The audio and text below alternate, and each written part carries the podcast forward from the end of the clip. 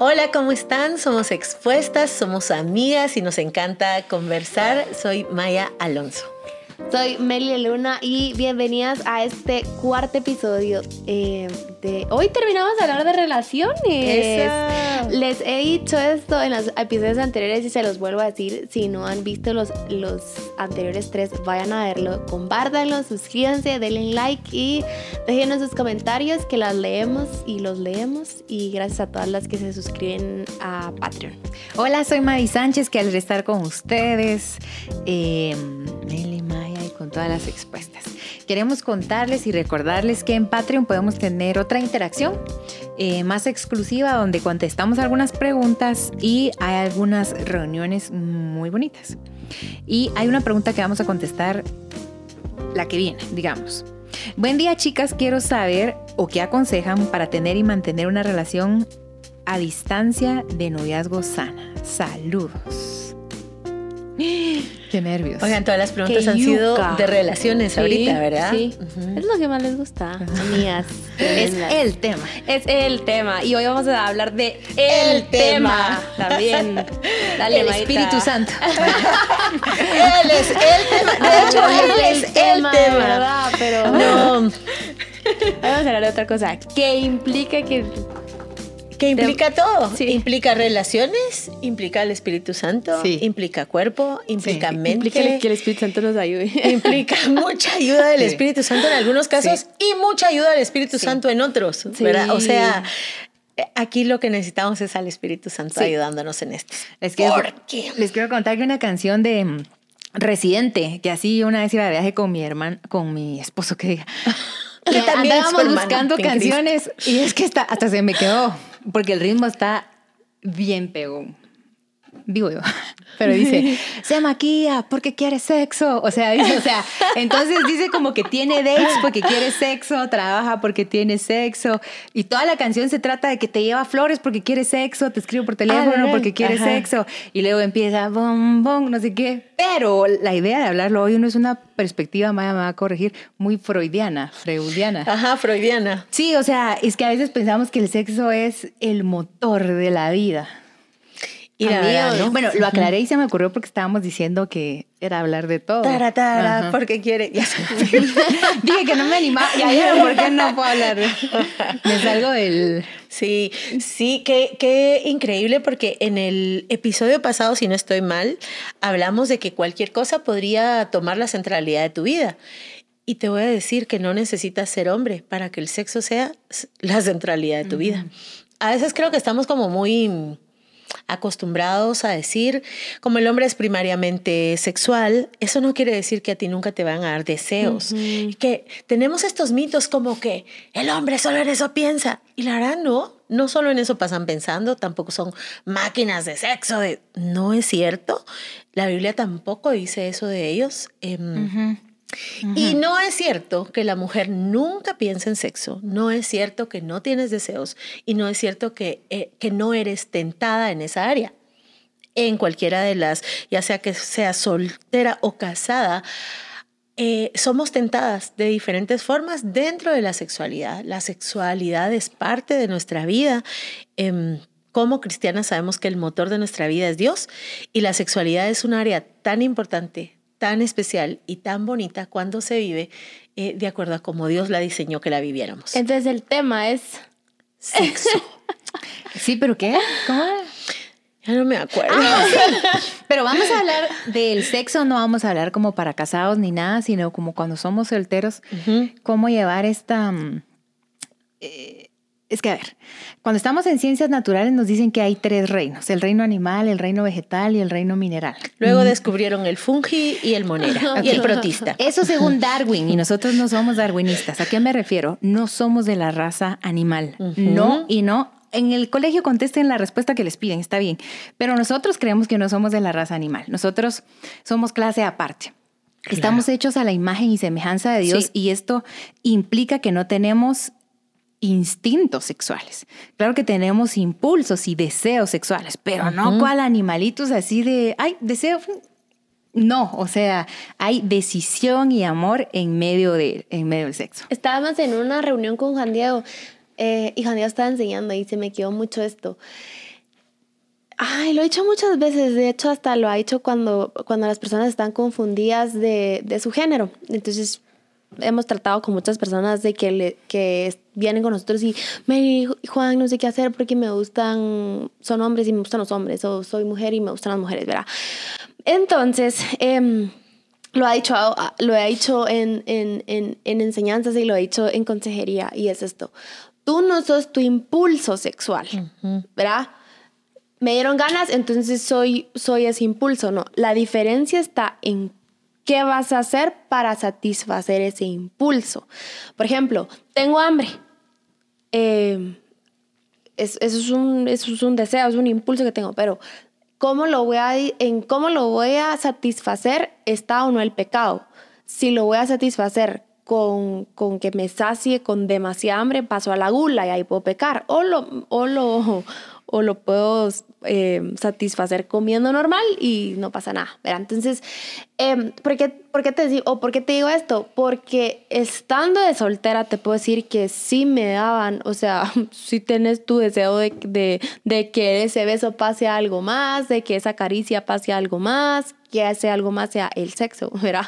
Entonces, eh, pero no porque me dieron ganas, entonces lo voy a satisfacer. Yo no soy todo lo que, lo que, lo que me dan ganas de ser. No sé si me estoy explicando. Es que ahora es como, ay, tengo ganas de, de, de, de calentarme, entonces soy vela. No, o sea, voy a buscar ser vela. No, y es bien tonto, pero es que ahora te dicen de que puede ser cualquier cosa y no sos cualquier cosa, no sos todo lo que te dan ganas de ser porque tu vida sería catastrófica o si, lo, o si has tratado de ser tus impulsos, tu vida estoy segura que no ha tenido un, o sea, no has tomado buenas decisiones, pues entonces, eh, y a esto, esto también es no porque tengo ganas, entonces lo voy a ir a hacer, ¿verdad? O porque tuve este impulso, o porque vi esto, porque me, porque, ay, entonces voy y lo hago, ¿verdad? Porque no, no en todas las áreas de tu vida sos así, entonces, ¿por qué en esta sí? Eh, o hay gente que dice, no, es que no, no puedo, no puedo. Sí, o sea, hasta está científico, una ley que hasta está científicamente comprobado que un hombre podía pasar más de no sé cuántos años, eran años, pues, de no tener eh, relaciones sexuales. Entonces, eh, sí se puede. Lo que no se puede es dejar de dormir, pues. Pero el sexo, o sea, el sexo es una necesidad, pero no al nivel de respirar. No esencial o básica. No al nivel de dejar de dormir o dejar de comer. De hecho, la comida uno puede abstenerse mucho tiempo de comida, eh, que el cuerpo puede seguir funcionando, pero yo creo que tiene que ver eh, con varias cosas históricas. Por ejemplo, la teoría psicosocial de Freud. Ahí está este señor que menciona Madis, que para él el centro de la vida, la oh, centralidad era básicamente el placer. Sí. Entonces, el placer pone como principal protagonista tus deseos y el ser humano ha permitido que los deseos le hagan así. Ahorita. Entonces, si tu vida está de acuerdo a tus deseos, es la receta para el caos. O sea, si, si yo viviera que yo creo que es nuestra oración rendirle cada día nuestros deseos al Señor, porque si yo viviera de acuerdo a mis deseos, yo no tendría vida al final. Entonces creo que hemos em, tomado como verdades muchas cosas que solo se escuchan en la narrativa actual, que está llena de sexualidad, y no vamos a la Biblia a buscar todo lo hermoso que, que, habla de la sexualidad y todos los límites que la misma Biblia le pone. Entonces, en primer lugar, habría que notar cuánto, cuánta centralidad le damos al placer y al deseo en la Biblia, no eh, en nuestra vida, no tomándolo como algo malo, sino que la forma en que nosotros suplimos esos deseos podría llevarnos a pecar. Tener deseos no es pecado. O sea, de hecho, el tener deseo sexual es un síntoma y un signo de buena salud sexual y reproductiva. Está bien. La forma en que tú te relaciones con eso, porque te voy a decir otra cosa, tus hormonas no son omnipotentes. No estamos hechas. O sea, si Cristo vino a morir por nosotros, dice la Biblia que era para que ya no viviéramos bajo la esclavitud del pecado. Eso quiere decir que las hormonas no son todopoderosas, que los deseos no son todopoderosas. Y saben que les quiero recomendar un pasaje de la Biblia que es, eh, creo que todo el mundo debiera leerlo para entender una parte de la sexualidad. Y mm, es para la iglesia de Corinto, está en Primera Corintios 6, del versículo 12 en adelante. La iglesia de Corinto estaba teniendo problemas de inmoralidad sexual como puede pasar en nuestras iglesias, en nuestras familias, como en pasa nuestras en la iglesia. Cabal, bueno, así de claro. Y miren, el versículo, Pablo está tratando el asunto como se trata esto, con claridad, de frente lo vamos a hablar porque no sucede. Y lo primero que les dice en este versículo es, todas las cosas me son lícitas, pero no todas me convienen. Hay cosas, porque yo he encontrado gente que me dice, bueno, pero es que esto no es malo en sí mismo, si no, no tendríamos hormonas, o sea, esto es natural, sí, pero no te conviene eh, de esta manera, de esta forma, en este momento. Miren qué interesante que Pablo no se está peleando con tu libertad, no, se, te está diciendo, Dios está buscando la conveniencia, porque la libertad en Dios nunca te va a volver a ser esclava de tus deseos, esclava de tus debilidades. Es que esa es la verdadera libertad. Yo hablaba con con mi esposo algo porque grabé una respuesta para, para Patreon con Meli. Y, y en la respuesta yo dije algo y, y volteé a ver a Juan Diego y le dije, si es necesario editar esto, edítalo. Porque hablando de esto, es tan fuerte un deseo sexual o un impulso sexual, tan, tan fuerte, que una persona puede llegar a cometer un acto de violación y violentación. O sea, es tan fuerte que puede ir en contra de todo lo que esa persona quizá quería o pensaba. Es tan fuerte que una persona ética, moral, cristiana, responsable, em, voy a decirlo en un descuido, lento, pero finalmente un descuido, voy a decir a alguien que no es que anda ahí de picarón, viendo mal a todas las mujeres. Eh, puede caer en un pecado, es decir, sí tengo que reconocer que es un deseo que puede tener mucho volumen, que es más dominante que, no sé, que quiero un chocolate, pues se me olvida las dos horas, ¿verdad? Entonces, ¿por qué es necesario eh, que entendamos esto, la intensidad del deseo sexual? Porque no le puedo dar eh, rienda suelta, no me puedo abandonar a, a, ese deseo, porque hay deseos a los que uno tipo, ay, hoy es noche de pizza, hoy le voy a entrar a, no sé, tres pedazos de pizza y cuatro pedazos de pizza y está bien. Y no repercute. Pero respecto mm. al dejarte llevar, voy a decir, por el sexo y que, ah, me entrego a esto, dice Pablo, no es algo tan casual como haberte comido cuatro chocolates, un litro de helado, haber dicho chismes, porque el que peca sexualmente peca contra su propio cuerpo. Entonces en eso está la gravedad y escándalo social, sea o no cristiana la gente. Hay cierto matiz que tiene el pecado sexual y es porque es una agresión personal. Mm. Entonces, incluso yo no sé si ustedes han agredido a alguien en chisme, ¿verdad? O sea, estamos ahí con alguien, lo agredimos y no pasa algo. Entonces dice Pablo, ¿qué misterio es este? ¿Por qué nos cuesta comprender que el acto sexual, la relación sexual, no es casual? Es trascendente y tiene, bueno, yo entiendo que hay una propuesta que el ser humano es tripartito, espíritu, alma y cuerpo, pero también es súper integral, tanto que el Espíritu Santo habita nuestro mismo cuerpo. Entonces, por eso la relación sexual no, no es trivial, porque afecta nuestro todo, nuestro todo, nuestro espíritu. Y por eso lo tenemos que ver con un poco más de, más de respeto, hasta voy a usar la palabra, con un poco, no, no voy a usar miedo, con un poco más de temor. Sí.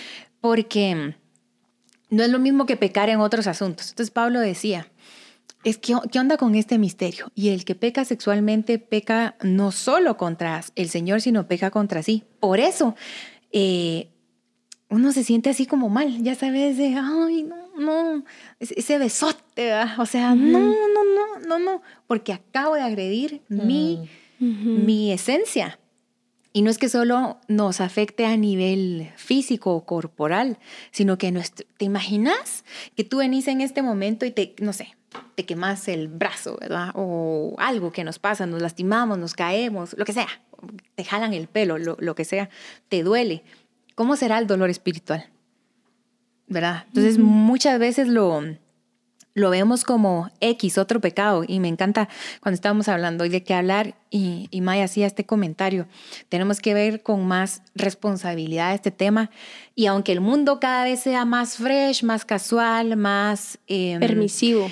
Permisivo y más, siempre esto veo yo que que se maneja este ir calentando el sapo de frío a caliente. Ir preparando. Ir preparando el camino. Hace cuenta Juan el Bautista para el revés. Para el revés. Y uno ya ni siente. O sea, ¿a qué hora normalizamos esto? ¿A qué hora normalizamos esto? ¿A qué hora...? Yo no estoy diciendo que nos escandalicemos. Una vez una persona me dijo, eh, amé esto que me dijo. Yo no me había arrepentido por no casarme virgen simplemente tuve relaciones sexuales, eh, me casé después y no me había arrepentido. Pero un momento estaba eh, con Dios y Dios me hizo ver, ¿no te has arrepentido de ese pecado? Y no pasó nada. O sea, como nunca se lo contaste a nadie, hiciste alguna oración, pero no ha habido arrepentimiento. Y tú puedes decir, puede haber arrepentimiento tanto tiempo después. De hecho, ya no hay manera de cambiar la conducta porque ya pasó tanto tiempo. Es decir, pero el arrepentimiento se basa en esto, te ofendidos, mm. te, te Y cuando me dijo esto, yo, me lo dijo en, en una línea grande de, conversación, pero, pero caché esto para pensar. Qué interesante es ver que este arrepentimiento puede traer una nueva mesa incluso a ese, a ese mismo matrimonio, a un montón de cosas más. Entonces, es tan fuerte este impulso que no lo podemos ver como está yo sé que no es un pecado tan grande que tampoco Dios no perdone. Es lo que mm, el boomerang que deja en nuestra alma. Consecuencias. Las consecuencias que deja en nuestra vida aquí en la tierra. Yo no te estoy diciendo que si cometimos un pecado sexual al llegar al cielo, entonces van a decir, tu mansión va a estar más chiquita, tus obras que hacer van a ser otras, estás más lejos de la... No, o sea, Dios va a estar en todo y en todos. Ni te estoy diciendo que está a la altura de... Mm, ¿Cuál es el pecado que dice la Biblia del Espíritu Santo? Blasfemia. De blasfemia, tampoco te digo eso, pero creo que terrenalmente trae consecuencias que, que, pueden salir mucho más caras. O sea que no es lo mismo llorar por un beso y por un mensaje visto que porque tuvimos, porque se pega e, el espíritu. Sí, porque va al núcleo de tu ser y porque el pecado nos tiene que doler, porque ofendemos al Señor. Mm, desde la luz de Cristo, desde la Biblia, tenemos que entender el cuerpo de otra forma. Sí. Los romanos tenían una, eh, tenían una concepción del cuerpo de menosprecio. Y el menosprecio siempre está lleno de excesos. Puede ser que yo me, ¿verdad? me castigo no comiendo o voy de glotona. Acuérdense que ellos comían y comían hasta y vomitaban para seguir comiendo. Esa era la forma en que se relacionaban con su cuerpo. Los griegos, la mayoría de eso, de ellos también miraban el precio, el cuerpo con cierto desprecio de lo que importa es el interior, ¿verdad? Eh, al final esto es corpóreo, esto es eh, em, temporal y esto va a quedar. Sin embargo, la Biblia, cuando oh, habla del cuerpo. El helenismo, un culto al cuerpo y el cuerpo lo es todo. Al placer y al cuerpo y a la apariencia, ¿verdad? Porque se reducía el cuerpo a ser solo como el envase de tu alma algo así, ¿verdad? E, en estas culturas. Y si se van a investigar diferentes culturas, cada cultura eh, desarrolló un pensamiento y una forma de entender y relacionarse con el propio cuerpo. Ahora, ¿qué dice la Biblia? La Biblia dice que Dios formó nuestros cuerpos con sus manos. O sea, cuando Él hizo el primer cuerpo, el de Adán, era eh, con sus manos del polvo de la tierra, aliento de vida. Eso le tiene que, me tiene que pegar adentro de qué importancia tiene mi cuerpo. Por otro lado, dice que es templo para Él. Y por otro lado, me deja claro que el cuerpo no es mío. Dice, no sois vuestros. No se acuerdan que su cuerpo es templo del Espíritu Santo. Por lo tanto, el concepto que yo tengo de mi cuerpo es muy importante porque creo que confundimos cuando la Biblia habla de carne, creemos que habla de esto. Y cuando la Biblia habla de carne, habla de una actitud del corazón que tiene que ver con nuestra naturaleza caída y nuestra tendencia a pecar. No son las fibras musculares. No, son, es, ajá, no son estos. Con este cuerpecito hacemos todo lo que hacemos. Con este cuerpo honramos y glorificamos a Dios, con este cuerpo servimos a los demás, con este cuerpo pecamos. Pero a Dios le importa nuestro cuerpo. Y todo lo que sucede, yo, yo también yo creo que, creo que eh, puedo entender la, esta explicación del espíritu, alma y cuerpo y de hombre interior y hombre exterior. Sin embargo, creo que bíblicamente lo que nos dice, haciendo como una gran síntesis, es que el ser humano es un todo. Total. Y que no está que lo que pasa en tu cuerpo pasa solo en tu cuerpo. Fíjense que el apóstol Pablo le, le habla a estos corintios y les dice una frase que ellos utilizaban. Era como una Sí, como una de estas frases que son propias del pueblo y les dicen, sí, ustedes dicen, la comida se hizo para el estómago y el estómago para la comida, pero ustedes han traído eso al cuerpo de la sexualidad. No es cierto que el cuerpo se hizo para, para la fornicación, el cuerpo se hizo para la sexualidad, más no para la inmoralidad.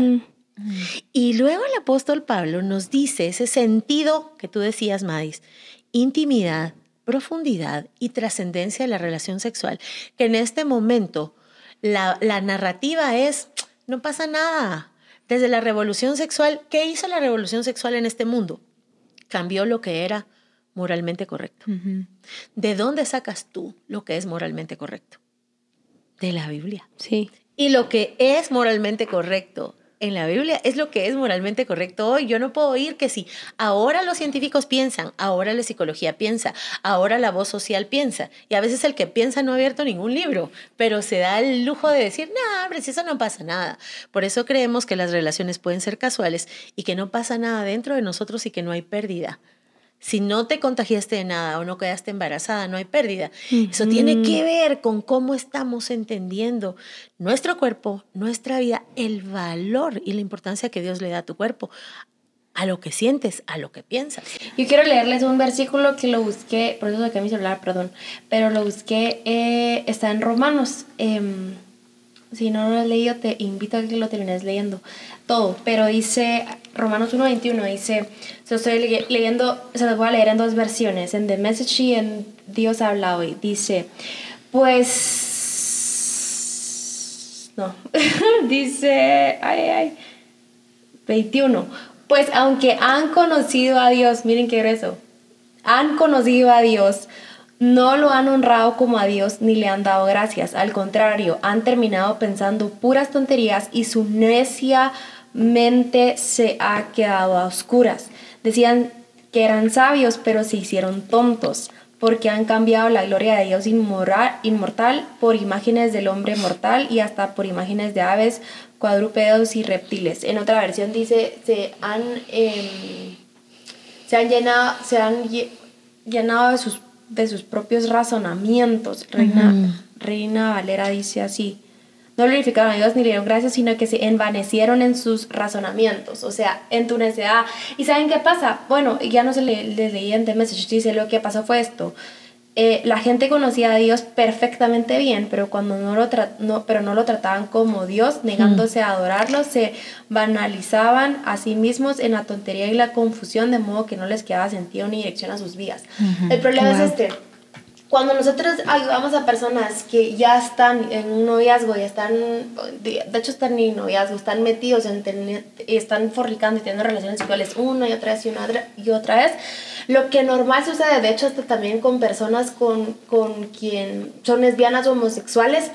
Este versículo, por eso se los animo a que siga leyendo, porque de ahí dice la cantidad de pecados. Dice que Dios los abandonó y hicieron lo que querían con sus cuerpos y, y ahí está escrito el lesbianismo y el homosexualismo y hasta dice que hasta otros pecados que ni están escritos, pues, o sea, saber ni qué tanto hicieron con sus cuerpos que o sea, le dieron rienda suelta a lo que sentían y querían hacer con sus cuerpos. Entonces, Em, lo que hemos notado es que quieren una explicación. ¿Y por qué? Decime por qué, por qué si la amo.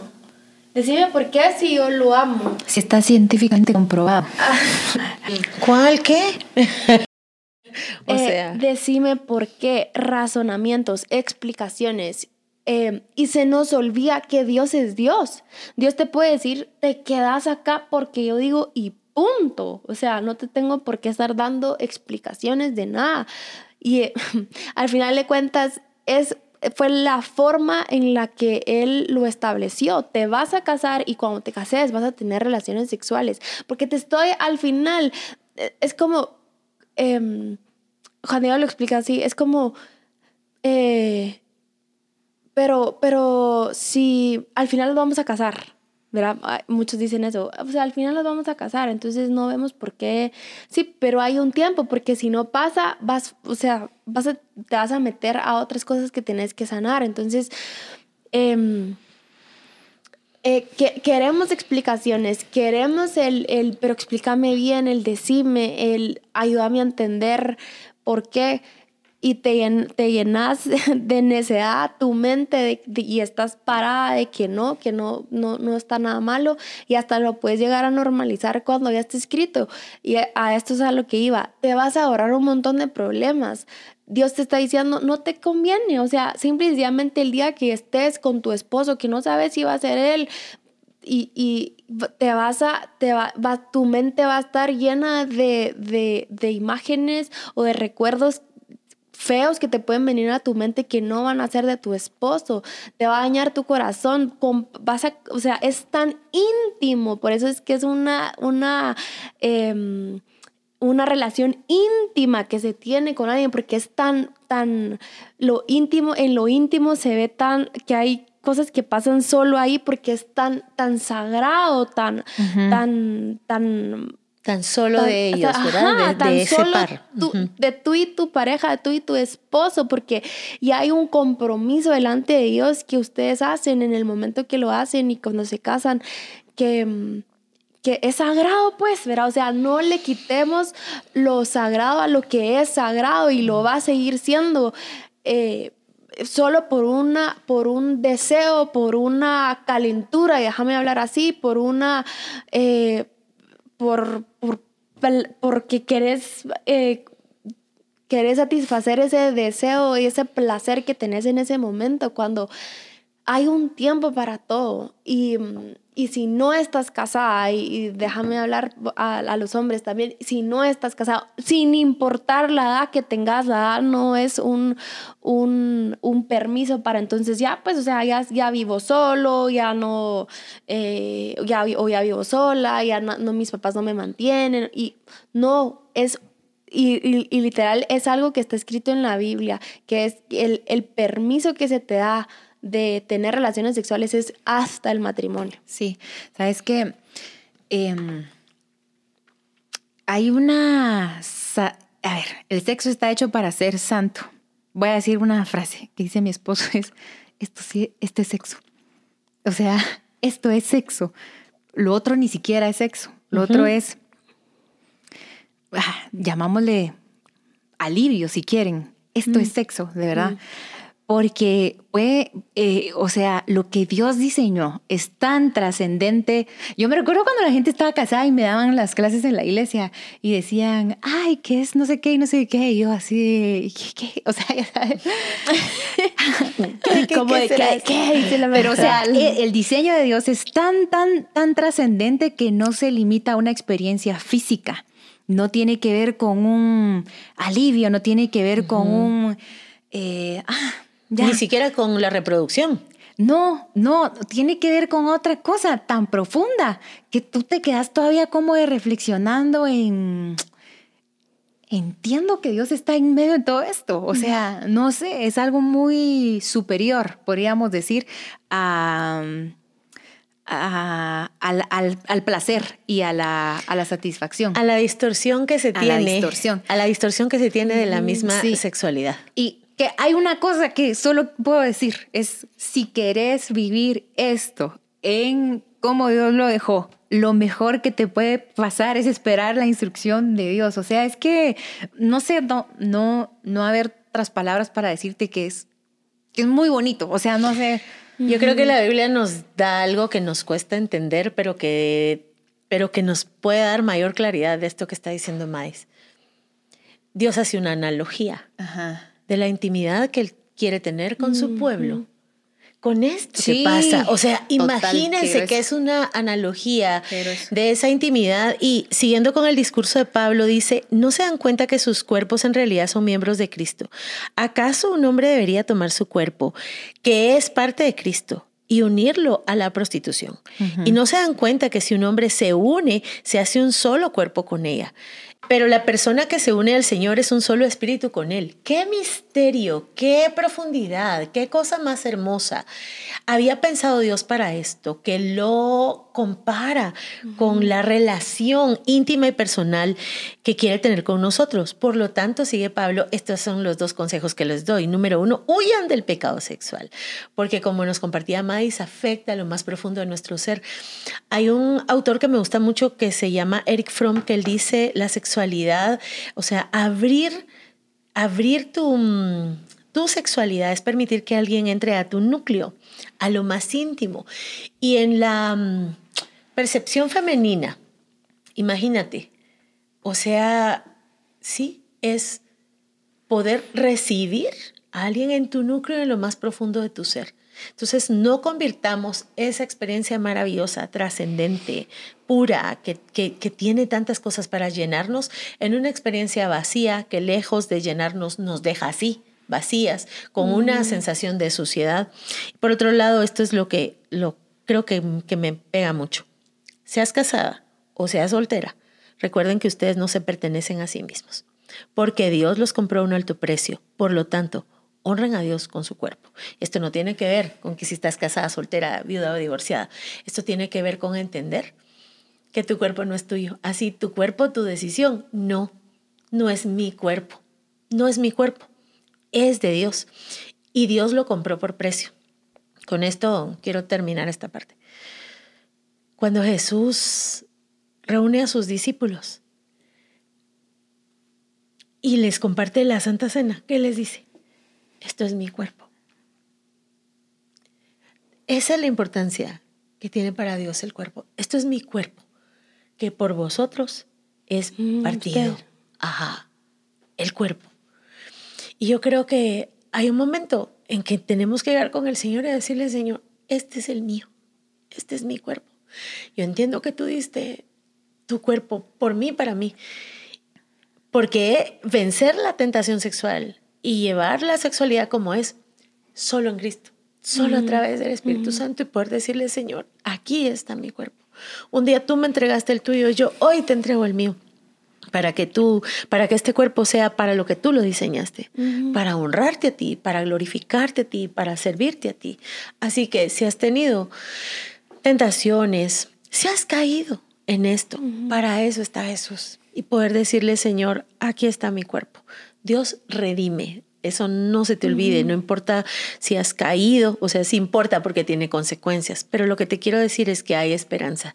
Si el pecado es el problema, para eso el Evangelio tiene la solución. Ahí está Jesús redimiendo nuestros pecados y dándonos la capacidad de vivir en esa vida nueva que Él nos compró en la cruz. Rendirle tus pensamientos y tus razonamientos a Dios, los motivos o los porqués, simple y sencillamente, Él quiere lo mejor para nosotros. Y si lo dejó escrito y lo diseñó de esa forma, es porque es lo mejor para nosotros. Nosotros no vamos a venir con, como les llamáis en, otro, en el episodio anterior, no, no, le vamos a venir a decir Dios, ah, yo creo que sería mejor hacerlo de esta forma. Él sabe quiénes somos nosotros para decirle de qué forma, de qué manera lo debía hacer.